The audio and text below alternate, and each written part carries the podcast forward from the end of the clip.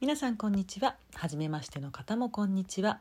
この世を見える世界と見えない世界の両面から紐解く人生哲学エネルギー哲学をお伝えしています。スオーフローラです。初めましての方ぜひアプリをダウンロードの上番組をフォローしてくださいね。よろしくお願いします。はい。今日はえっ、ー、とラジオトークの方にいただいたお便りいきますね。モカさんから。13歳になる実の娘が生まれた時から苦手です。綺麗な子で頭もよく心根も本当はいいやつなのですが態度が傲慢で全てを自分の思い通りにしようとする。また彼女のオーラでそうできてしまうのが見ていて耐えられません。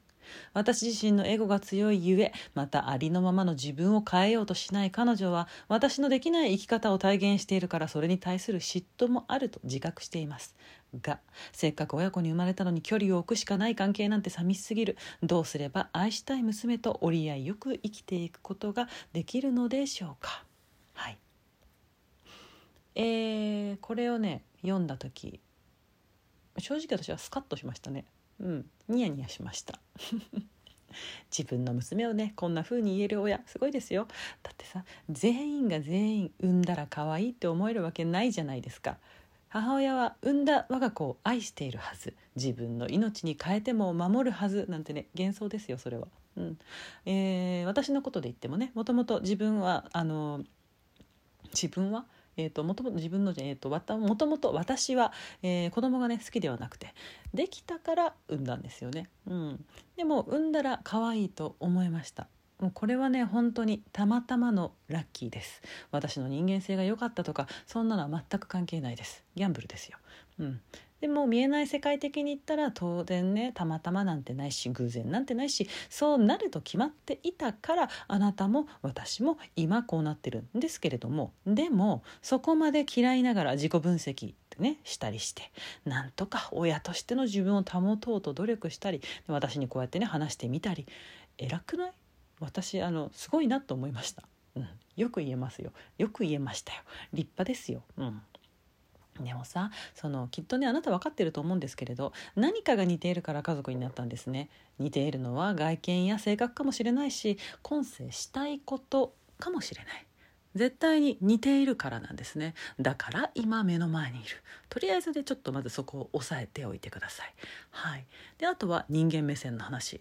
この世に肉体を持った順番に親と娘になった。だからあなたが養って世話をしなきゃいけないっていうのはもうこれは仕方ない話です。この世のルール。捨てても平気なメンタリティーでしたら私に相談しないだろうしそこは諦めて頑張って。うん。私もねその好きですけれど今でも子育ては嫌い。そう。でだからなんとか楽しいポイントを見つけてやってる感じですね。子供の習い事だって、えー、通ってる学校だって私がやらせたいことです。もともと。そう。だから私が頑張れるし楽しめる。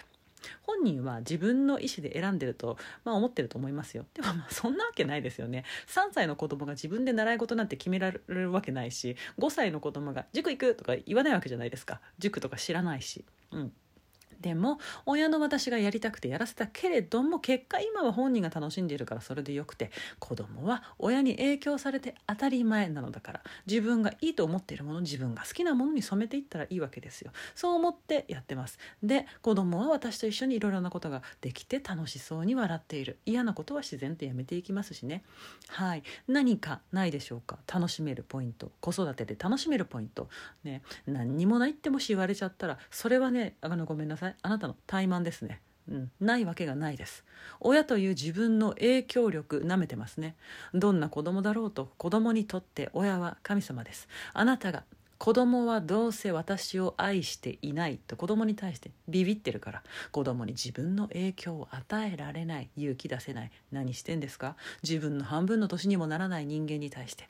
あっちはあなたに影響されたくて待ってますよ。あなたにね子供に対する愛があるのかどうかそれは私には分かりません。でもね一緒に暮らすならば愛するという行為愛するという作業は自分のためにしてください。食べさせる着させる、えー、ありがとうごめんなさい。行ってきます行ってらっしゃいの声をかけること、うん、私は娘に愛するという行為をしているのだと自覚していた方がいいです。その愛するのは子供のためじゃないですよ。あなたのためです。自分の世界を美しくしておくため。愛を忘れないため。憎しみに支配されないため。あなたがね苦しいのは分かります。努力してきたこともよく分かります。だからもう次です。自分のために愛する。愛があったと気づくか。やっぱり愛がなかったと気づくかそれはまあ正直わかんないですよね。何でも漫画みたいにね大団円というわけにはいきませんから。でも自分のためにやる。やってください。